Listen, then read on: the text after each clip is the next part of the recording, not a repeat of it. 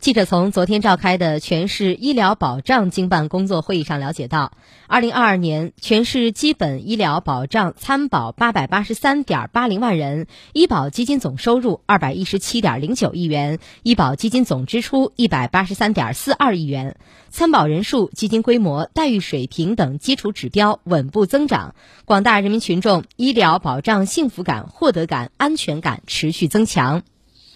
二零二三年，郑州医保经办系统将着力办好民生实践实事，精准编制郑州医保服务电子地图，意图呈现四级经办机构和所有定点医疗机构的基本信息，意图融合全部医保业务办事指南，意图实现服务指引、业务预约等便捷功能，用简洁明了方式为群众办事、就医购药提供便利。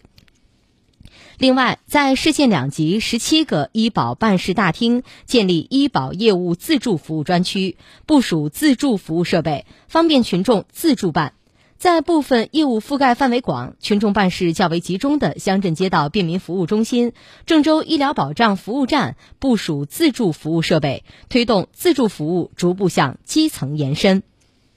为扩大异地就医直接结算覆盖范围，提升异地就医一站式一单制结算的可及性，我市医保部门将以开展的糖尿病、高血压、透析、恶性肿瘤门诊治疗、一体器官抗排异治疗等门诊慢特病本地医保服务的二级及以上定点医疗机构，全部开通省内和跨省门诊慢特病异地就医直接结算服务，取消郑州市基本医疗保险参保人员省内异地就医备案，实施省内就医无异地政策。